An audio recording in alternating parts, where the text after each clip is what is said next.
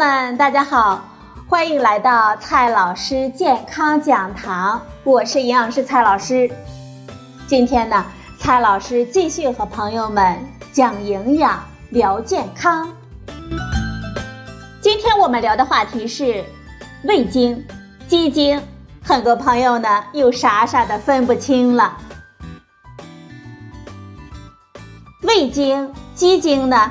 都是我们家庭中非常常见的调味品，但是关于它们呢，也流传着一种说法：味精、鸡精啊，不仅加入之后会产生有毒的物质，而且呢还会致癌，并且吃多了我们容易口渴。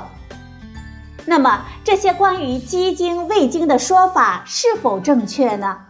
怎样烹饪才能更好的发挥鸡精、味精的提鲜作用呢？又有哪些人不适合吃鸡精和味精呢？今天呢，我们就聊一下味精和鸡精。首先呢，先来看一下味精和鸡精是什么。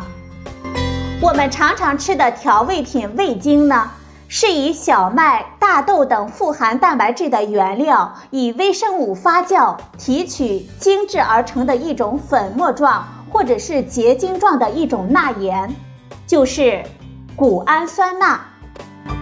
味精除了谷氨酸钠以外，为了增加它的风味，还加入了少量的食盐、水分、脂肪、糖、铁、磷等物质。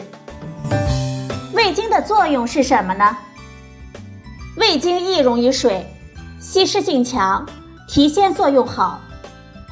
味精进入我们人体的肠道被吸收之后，会分解成谷氨酸，是我们人体需要的氨基酸之一，在肝脏中参与糖的代谢以及肝脏的解毒过程，降低我们血液中有毒的氨的浓度，在大脑中呢参与蛋白质以及糖的代谢，可以在一定程度上改善大脑以及神经中枢的功能，因此。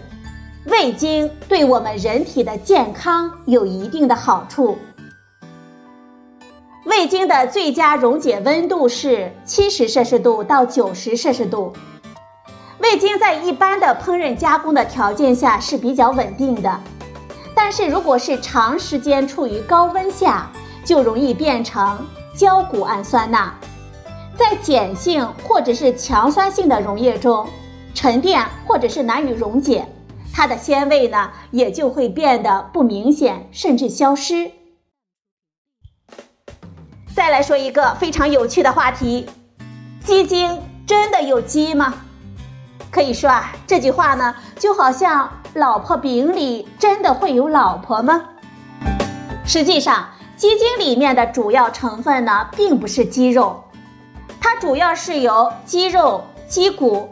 或者是它的浓缩提取物做成的天然调味品，其中百分之四十左右成分呢是味精，盐占到百分之十以上，还有糖、香辛料、鸟苷酸、鸡尾香精、淀粉等物质组成。因此，鸡精的提鲜作用更多的来源于味精的功劳。早在一九五九年，美国食品药品监督管理局。就把味精归入了食品分类中最安全的、一般认为无害的这一类。一九八七年，联合国粮农组织和世界卫生组织把味精归入最安全类别。一九九一年，欧盟委员会食品科学委员会确认对于味精的每日可摄入量分类为欧盟体系最安全的类别无定量。由此可见呢，世界普遍的认为味精作为主要的佐料是安全的。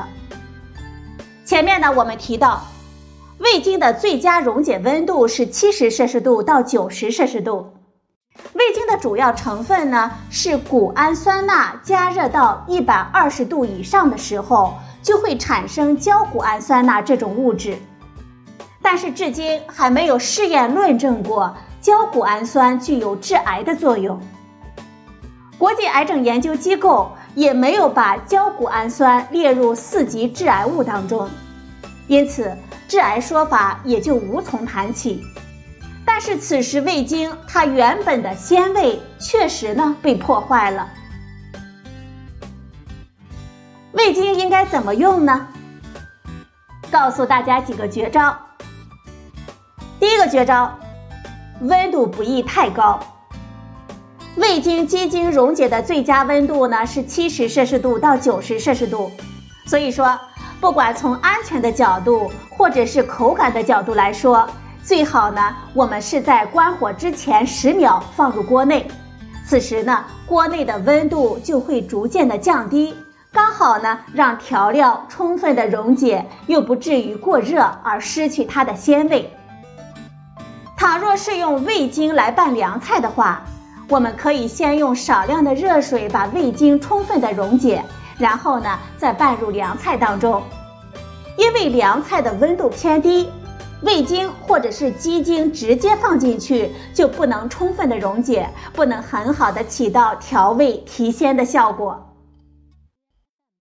第二个原则，少量的原则。因为味精、鸡精它的本质上都属于钠盐的一种。而且呢，也包含一定量的食盐，因此它就和我们普通的食用盐一样，吃多了并不利于我们的健康。而且高钠饮食还会引发我们的肥胖，增加二型糖尿病、高血压和冠心病等疾病的患病风险。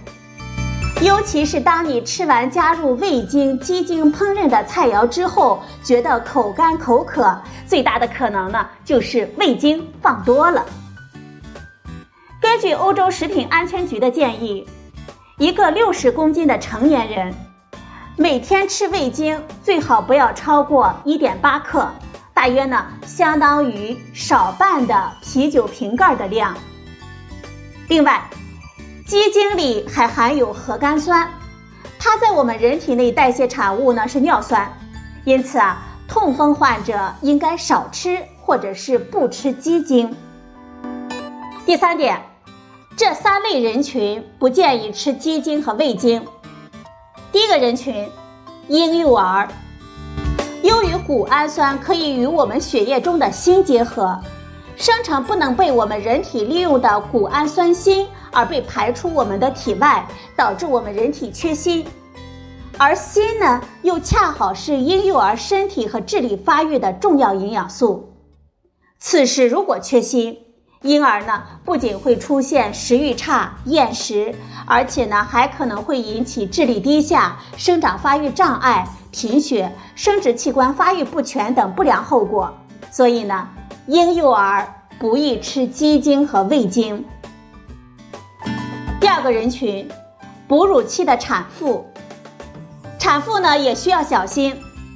如果乳母在摄入高蛋白饮食的同时，又食用过量的味精和鸡精，味精内的谷氨酸钠就会通过乳汁进入婴儿体内。过量的谷氨酸钠呢，对婴儿，特别是十二周以内的生长发育有严重的影响。第三个人群，老年人，由于味精、鸡精内含钠盐比较高。六十岁以上的人对钠的摄入尤为敏感，食用过量的钠很容易引发水肿，所以说老年人以及高血压、肾病、代谢综合征患者应该少吃或者是不吃鸡精和味精。最后啊，我们总结一句：味精、鸡精固然是味道鲜美，但是呢，我们也要把握好烹饪时放的时机与量。这样呢，我们才能健康的享受人间的美味。好了，朋友们，今天的节目呢就到这里，谢谢您的收听，我们明天再会。